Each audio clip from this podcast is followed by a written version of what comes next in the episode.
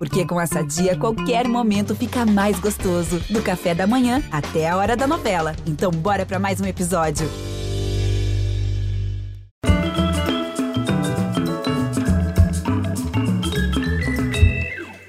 Olá, muito bem-vindos. Eu não me canso de lembrar e quando eu lembro, sinto a mesma alegria que barato foi a Olimpíada de Barcelona de 1992 faz 30 anos. Começava ali uma das histórias mais bonitas da minha vida e carreira jornalística.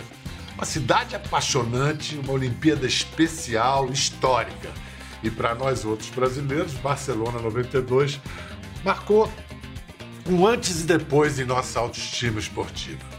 Naquele domingo, domingo na minha memória, ensolarado, 9 de agosto de 1992, o céu estava, na verdade, nublado na capital da Catalunha. Era o último dia dos Jogos.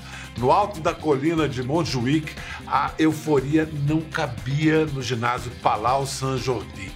O canto transbordava para as ruas assim, mais ou menos assim. Ai, ai, ai, ai, ai, ai, ai, ai, ai, ai, ai, fique embaixo, puxe, vai! A escalação: Capitão Carlão. Na rede, Paulão levantando com maestria Maurício, atacando das pontas Tandy, Giovanni e voando alto como ninguém naquele ano o explosivo Marcelo Negrão. No banco, Pampa, Dalmo, Jorge Edson, Janelson, Douglas e o veterano da Prata de oito anos antes, Amauri.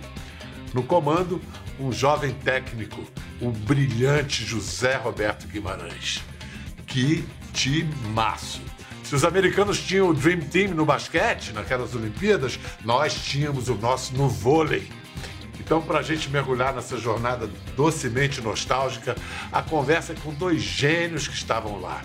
Um, a única pessoa no planeta a ser campeão olímpico no vôlei, tanto no masculino quanto no feminino, o técnico José Roberto Guimarães. Com ele, o homem da bola rápida na ponta, eleito melhor atacante do mundo em 2003, bicampeão olímpico, Giovanni Gaffio. Que legal ter vocês aqui, que prazer. Eu já fiquei emocionado aqui. Só você falando. Onde é que você está, Zé? Está trabalhando? É, estamos pensando em 24, porque 24 Paris está lá aí. Tá, tá, é, exato. Né? Esse, essa vez, o período as Olimpíadas, né, o período entre uns jogos, yeah. É. uns jogos e outros são três anos só. Exato. Giovanni, você o tempo não passa para você não, cara. Você tá aí com carinha de garoto. Você ainda bate uma bola? Branco. Não tem cabelo branco. Não tem. Deve não, ser, tá deve ser. O cabelo branco está começando deve, aqui. Deve estar tá passando a mesma tintura, né? De... Então aqui de vez em quando eu bato uma bolinha, mas de leve. Agora eu jogo golfe. É, que é uma beleza de esporte, mas que também exige menos, mas exige do joelho, na caminhada, no swing. É, tem, mas é pensando no, no longo prazo, foi o esporte que eu escolhi, né, para jogar até os meus 80, 90 anos, vamos dizer assim, né, se o Papai do Céu deixar chegar lá. Então, investi nisso. Né? Ele não faz nada brincando. eu nunca me considerei um craque, entendeu? Então eu tinha que treinar, né? Tinha que tocar na bola. Eu lembro ainda quando cheguei no, no, em São Paulo, o Moreno me chamou no canto e falou: Giovanni, a bola não encaixa na tua mão, porque você tem que dar um jeito de fazer essa bola encaixar na tua mão. O único jeito é ir para a parede, vai ficar batendo bola na parede o dia inteiro.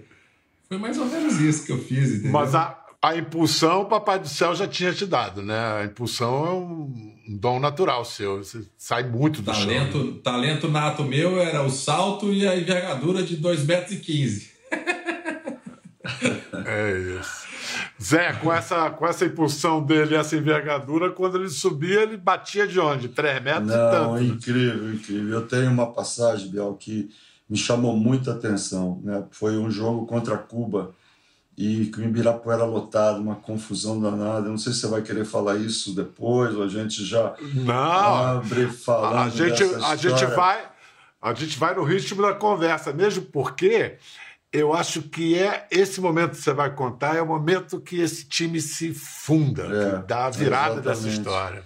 Exatamente, porque eu sentia que eles olhavam para mim, por exemplo, meio desconfiados, não acreditando muito, né? Porque eu estava substituindo um dos melhores profissionais do mundo, que era o Bebeto. E aí, deu novo, jovem, sem experiência nenhuma, e meio, né, todo mundo descrente. E aí, nesse jogo, acontece um fato que muda a minha vida e a vida com eles, né? E, e eu estava lembrando dessa bola do Giovanni que eu nunca mais vou me esquecer, porque na confusão nós estávamos ganhando de 11 a 8 de Cuba. Aí a gente saca o Saimento, que é um jogador cubano, recepciona a bola e ela vai do nosso lado de uma bola que no vôlei nós chamamos de cheque. E o Carlão ataca. O juiz não viu ninguém mais fazendo uma outra ação, apita a mão na rede, porque a rede balança. Mas o Carlão ataca bem a bola. E quando essa rede balança, né, a gente sabia o que tinha acontecido. Porque o Diago, o levantador, estava infiltrando do, pelo fundo, e quando ele conseguiu chegar na bola, ele puxou a rede por baixo de propósito.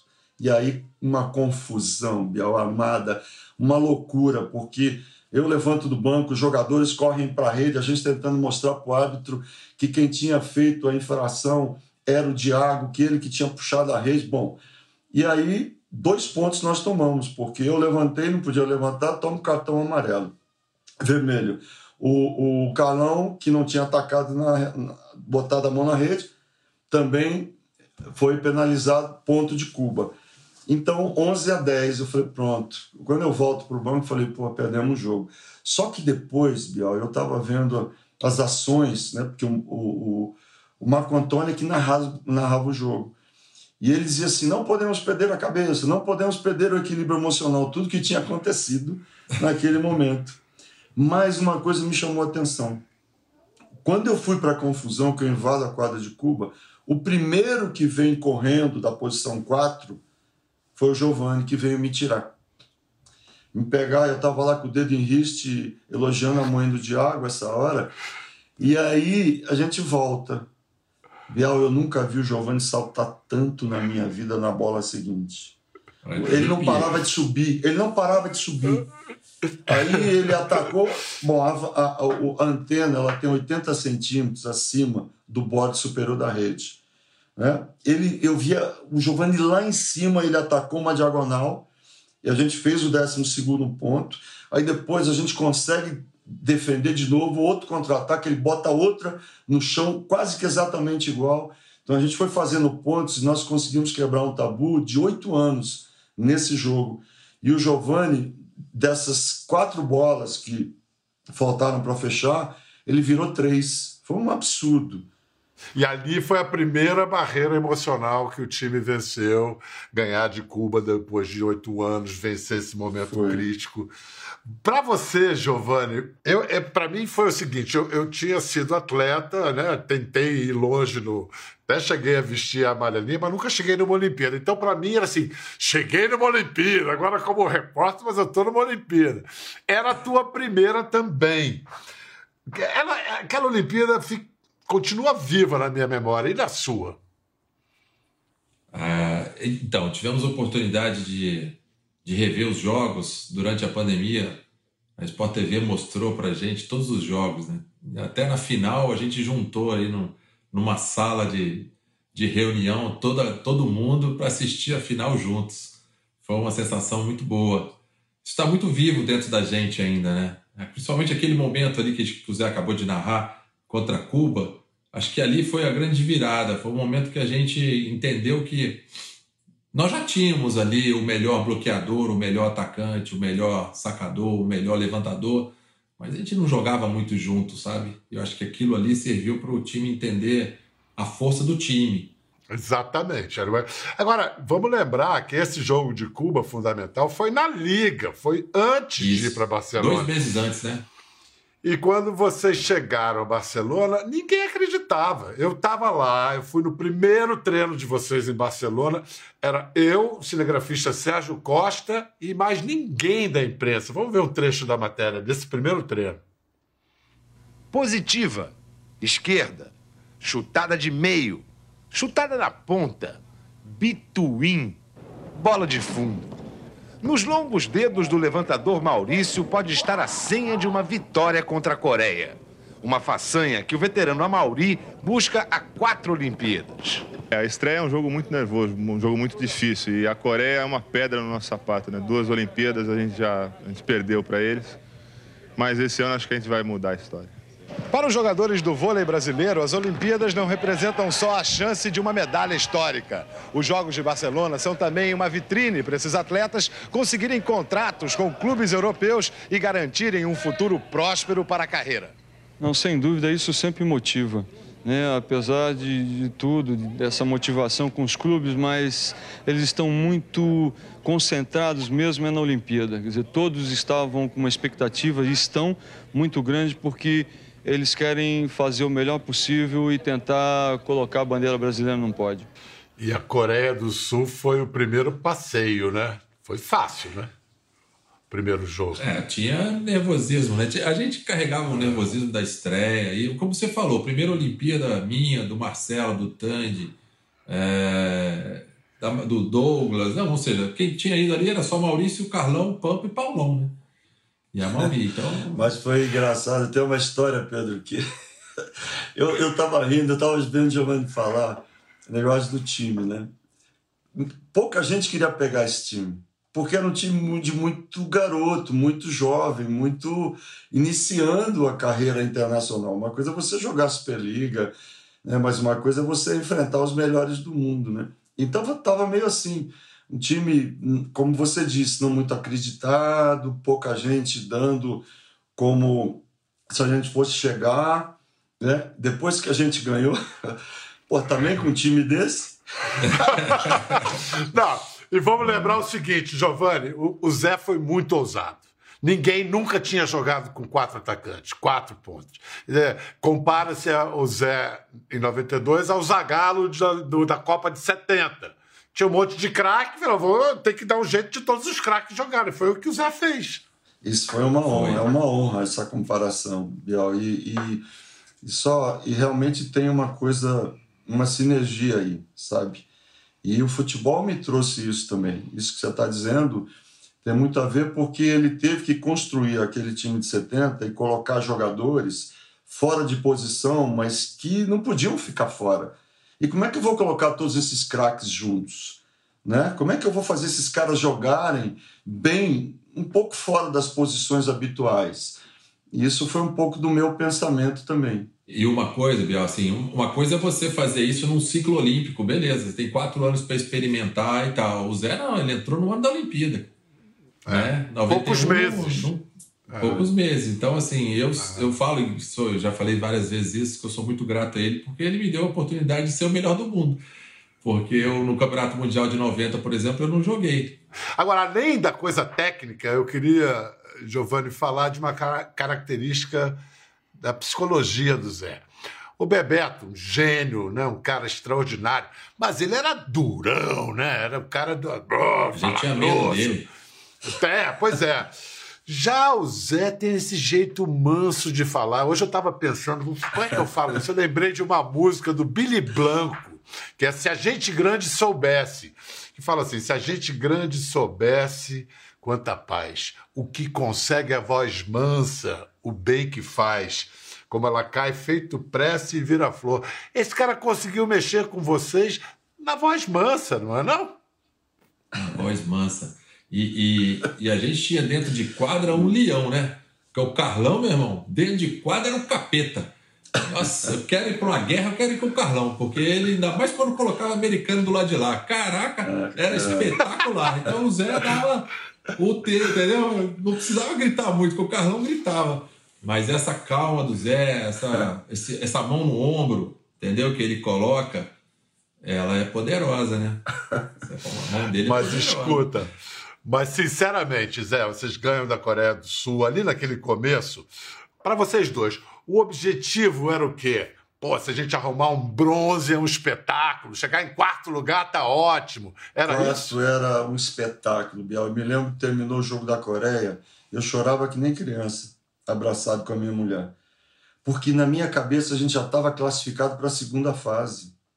Eu estava tão tenso, tão preocupado em não passar, eu não sabia o que, que vinha pela frente. A gente tinha feito bons jogos, a gente tinha a seleção jogando bem, mas você chega numa Olimpíada, você começa a ver os melhores do mundo ali, um momento único na vida de todos nós. E aí começa os Jogos Olímpicos, nós tínhamos perdido em 84 para a Coreia e 88 para a Coreia em Jogos Olímpicos. E aquilo na minha cabeça, né? E agora? Primeiro jogo justo a Coreia, pô, tinha que ser a Coreia. E aí a gente ganha. Quando ganhou, eu disse, meu pai, agradeci, chorei, falei, bom, estamos vivos na competição. Olha só como é que a minha cabeça estava. bom, aí a gente fatura a Coreia e encara. Tinha seis meses antes a União Soviética tinha acabado. Então, isso, então, quem representou o, foi a comunidade dos Estados Independentes. Basicamente era o time da Rússia, e era um time massa, né? Aí, e foi que 3 a 0 também, né? Foi 3 a 1 Foi a gente 3 a 1 um Foi o primeiro set que vocês perderam. É. E ali era realmente a, o time, a Rússia unida ainda, né? Apesar de começar a divisão é. ali, mas o Olikver, que é ucraniano, estava jogando no time, enfim. Todo mundo, eles queriam ganhar. E sempre deu. Foi muito difícil ganhar deles. E a gente vai para o jogo, foi no ginásio menor, né? E a gente consegue ganhar da Rússia de 3 a 1 e o time jogando bola. E eu lembro que eu encontrei o Bebeto fora do ginásio. O Bebeto me abraçou falou: moleque, me chamava de moleque ainda, né? Pô, o time tá jogando bem, pô, muita coisa bacana tá acontecendo, vamos embora, vamos para frente. E aquilo cada vez motivava mais. Cada vitória é uma loucura, né? Não, e aí atropelou Cuba, que foi um Cuba, atropelo, Cuba, né? Foi. Foi. E, e, e, com a revanche né, do que tinha acontecido é. no Brasil na, na Mais raiva. Da... Mais raiva ainda, mesmo time. E, e, a gente começou a ver que estava saindo coisas assim de uma velocidade, de uns sincronismos absurdos, né? Aí foi pro mata-mata. Aí foi pro perde ou ganha. Foi, o primeiro foi Mas o Japão. quando a gente foi... ganhou da Holanda, a gente falou, agora podemos ganhar de qualquer um. É pois é, quando é, quando é que o, o complexo de vira-latas foi superado, Giovanni? Foi justamente aí, quando a gente, pô, a gente estava na chave da morte. A gente ganhou de todo mundo, agora vamos embora, não é mais quarto lugar não, vamos para frente. Mas o mata-mata tinha uma tinha uma pegadinha aí para quase que a gente caiu, né? Não, pois é. Aí Japão é aquele passeio. Aí os americanos. Os americanos, nossos algozes em 84, em 88, Isso. e a gente perde o primeiro set. O que, que aconteceu? Fala, Giovanni. Maurício deu pane, né? Maurício deu uma pane nele. Ele falou: pô, eu, toda, eu coloco a bola lá, tem dois lá, coloco a bola aqui, tem dois aqui. Eles leram meu jogo. Aí o Zé teve que eu explicar. O Zé chamou ele no canto né? E conta aí, Zé, o que, é que você fez aí? Vai lá. Botou não, a mão no ombro dele. não, é, essa vez não foi no ombro, foi no braço, porque ele estava em transe, Pedro. Ele estava em transe. Porque tudo isso que o Giovanni narrou aí estava acontecendo. Ele botava a bola, os caras estavam ali. Ele botava para outro lado, os caras estavam lá. E ele estava alucinado, ele não conseguia entender por que, que não estava acontecendo o que nós tínhamos planejado. Né? Nós jogávamos com duas primeiras bolas e isso, com muita velocidade, faz com que os jogadores tenham uma tensão muito grande e saltem ali. Mas ele estava jogando exatamente nessas, nesses, nessas bolas de velocidade e não abrindo para as extremidades, que é onde os, os americanos têm mais dificuldade. E as e bases aí, deles eram baixas, né, Zé? É, e nós tínhamos errado 12 saques. 12 saques, 12 chances a gente tinha botado para fora e, e tínhamos perdido o primeiro set de 15 a 13. Na minha cabeça era o seguinte: bom, se a gente melhorar o nosso saco, diminuirmos o número de erros e o Maurício conseguir entender o que está acontecendo, a gente pode manter um jogo equilibrado com eles. Foi na hora que eu seguro no braço dele e ele, eu disse, olha para mim, e ele continuou olhando para baixo. Eu disse, olha para mim. Aí ele deu uma olhada e foi quando eu consegui olhar no olho dele e falar assim: olha, chuta essa bola para a entrada, joga para a saída, abre o jogo, porque eles estão muito concentrados no meio. Aí ele olhou para mim assim, aí começou, o Giovanni começou a aparecer Acordou. no jogo. É, e o Giovanni começou a aparecer no jogo. na bola super veloz que ele batia, né? Que os dois tinham uma bola, Pedro, com uma velocidade na ponta que era absurdo. O Giovanni saltava antes e o Maurício só acelerava, ele já estava lá em cima. E também teve uma força sobrenatural que teve que ser resolvida pelo Pampa. No vestiário esqueceram de desenhar a marreca. Que história foi pode essa, contar Giovanni? isso. É o Giovanni que sabe dessas coisas, porque eu saía antes. É, a gente. Era uma homenagem à, à mãe do, à mãe do Paulão, né? Era um símbolo nosso. o apelido do Paulão era Marreco. Aí o Pampa, nós vamos desenhar a marreca. Deu certo. Começaram a desenhar a tal da marreca o tempo inteiro no quadro, aquela coisa toda. E esse dia tiveram que correr lá para desenhar a marreca de novo. Mas vem cá, por falar em superstição, Zé, você, você fez anos, 38 anos lá. Lá. E nesse dia, qual foi o gesto que você fez que deu a sorte que faltava? Não, ó, é é uma, uma história assim, um pouco. Era meu aniversário, nós saímos com as esposas para jantar em Barceloneta, logo uma estação antes da Vila Olímpica. E aí estamos lá, entramos no restaurante, ó, o Mauri me cutuca. Falei, Zé, Zé, Zé. Eu falei, que foi, Mauri? O garçom é corcunda. Eu falei, tá, e daí? Falei, reza a lenda que se a gente tocar na goba do corcunda e fizer um desejo, esse desejo se realiza. Eu fiquei olhando para ele e falei, jura? Falei assim, falei, então tá. E aí jantamos com as respectivas e tal, e na hora de ir embora a gente abraçou e pedimos para tirar um- uma fotografia com, com o garçom. E aí tocamos na goba e fizemos os nossos pedidos. Ele dele e eu o meu. Entendeu? Maravilhoso. Essa Mauri é uma loucura, mas figura. era um bando, eu me lembro assim, uma vez o, o, o, o Tandy não podia fazer a barba, aí eu vou, ele pegou o barbeador e disse, não, você não vai fazer a barba, pelo amor de Deus. Eu lembro que o Jorge Edson virou assim e falou assim, pô, é um bando de malucos esse time, só tem louco. O pior foi é pro isso- nas outras Olimpíadas, né, Biel? Procurar o Corcunda, pô. Pô, cadê o cocô? É difícil. E pior foi dormir. Além, além do técnico com corcunda, com a, a psicologia, com a técnica, o técnico da Holanda deu uma forcinha também, né, Giovanni? Me lembro que ele declarou: meu time não perde duas vezes do Brasil. Quando você soube disso, como foi a reação? Olha, Biel, a gente, a gente, lógico, a gente ficou sabendo, né? Sempre isso é combustível pra gente, mas a gente estava tão pra, pra gente, né? Voltado pra dentro, vivendo um momento tão mágico assim que era, é, parecia que era um, um negócio mágico, né? Onde a gente não tinha medo dele. Pode falar o que você quiser, cara. A gente vai jogar. Então, assim, dentro de quadra, a gente desenvolveu um. Sei lá, a gente, tinha, a gente era muito novo, mas. Não sei, Zé, você. Hoje você tem condições de falar isso melhor do que eu. Mas a gente parecia que tinha uma maturidade diferente. Muito grande, muito grande. Eu acho que a gente não, não escutava muita coisa, Bia. Eu acho que desde o início da preparação a gente falou muito é, no que tinha acontecido no passado. O porquê que nós possivelmente tivesse, perdemos em 84, por que, que a gente perdeu em 88. E tem um- um- uma passagem muito legal da final, que foi quando o Amauri pediu para falar no vestiário.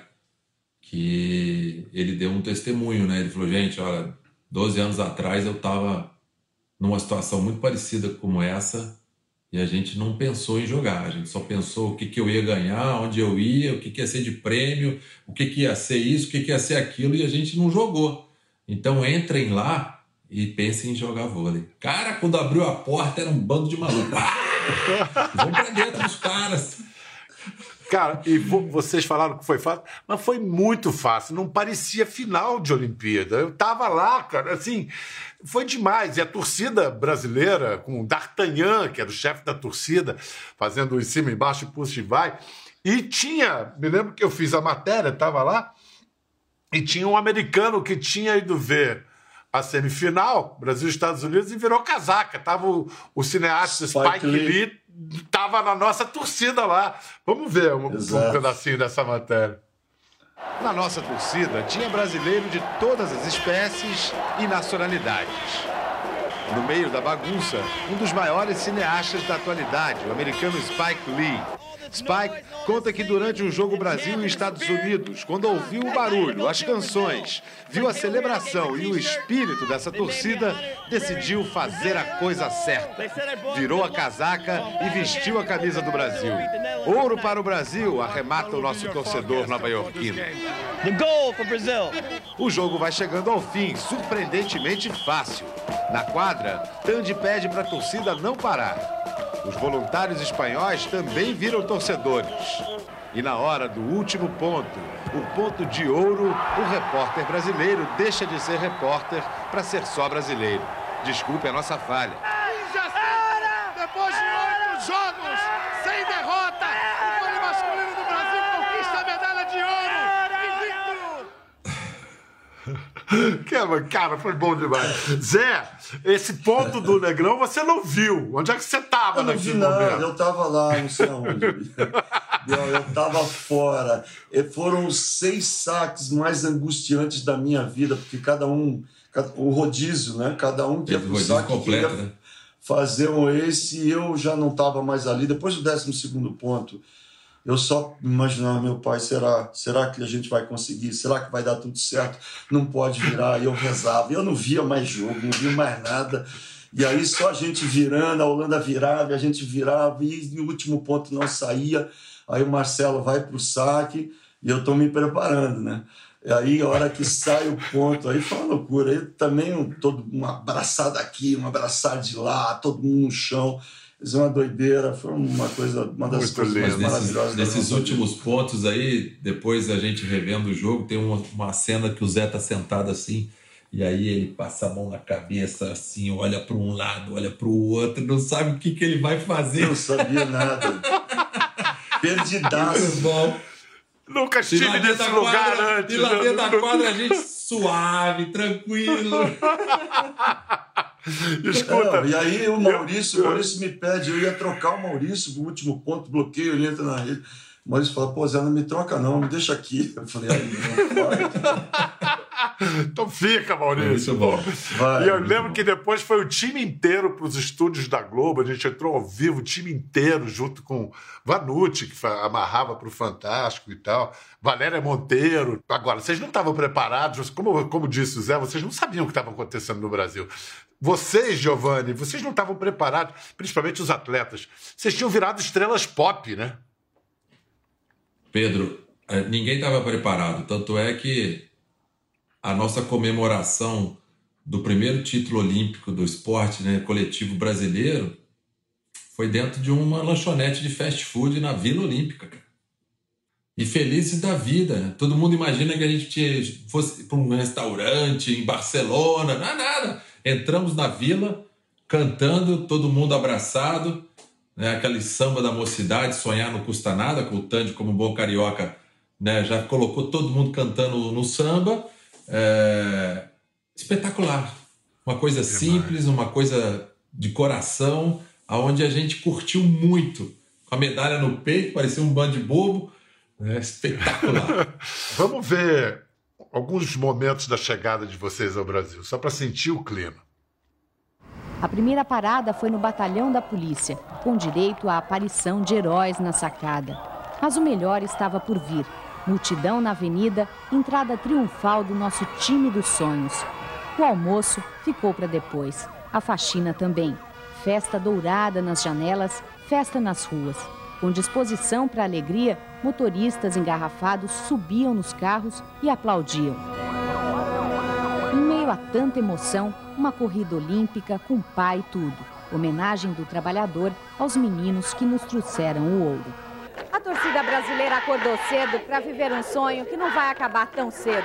Prova disso é essa festa infinita que atravessou as Olimpíadas, as ruas da cidade e explodiu no ginásio do Ibirapuera. Primeiro aqui fora, depois lá dentro.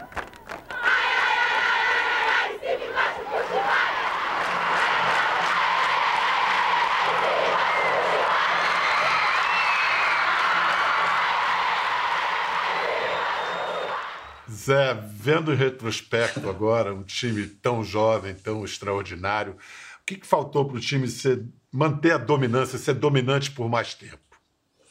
Eu acho que exatamente essa situação de nós sermos muito jovens e não entendemos muito aquilo que viria a acontecer.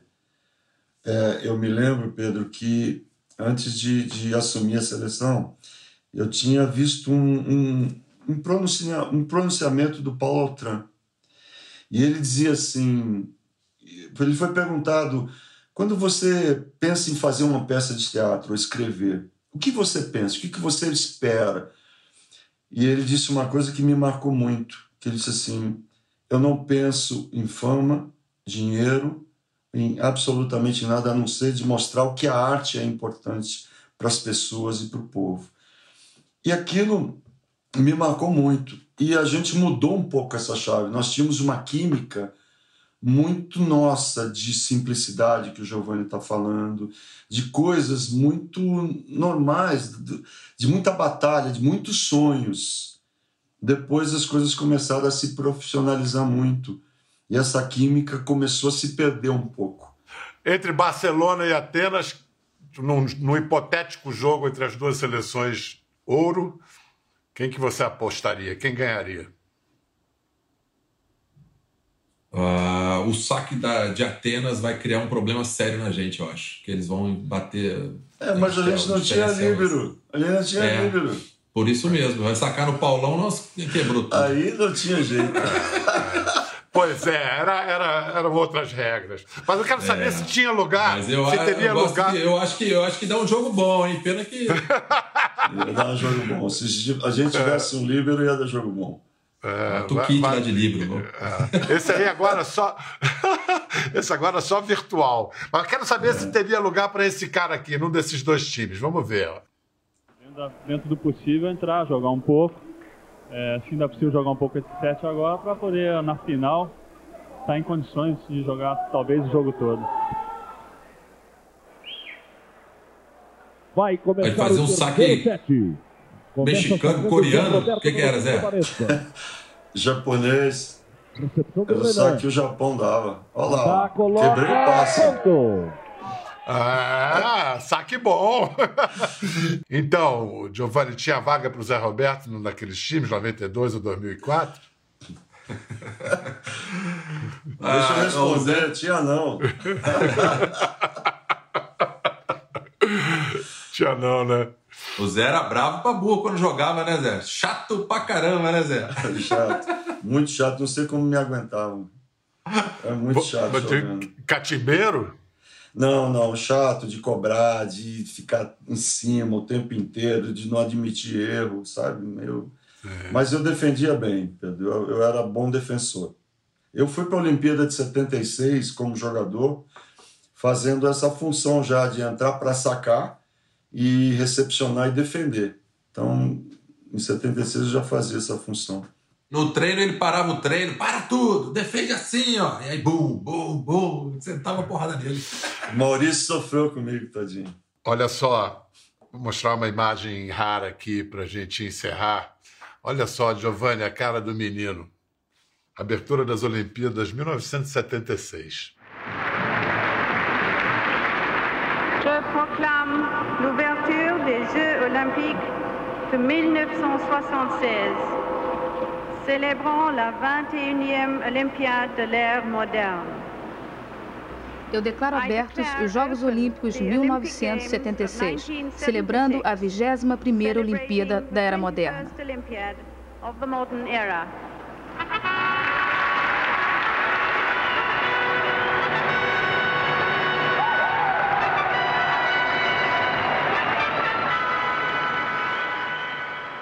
Olha lá.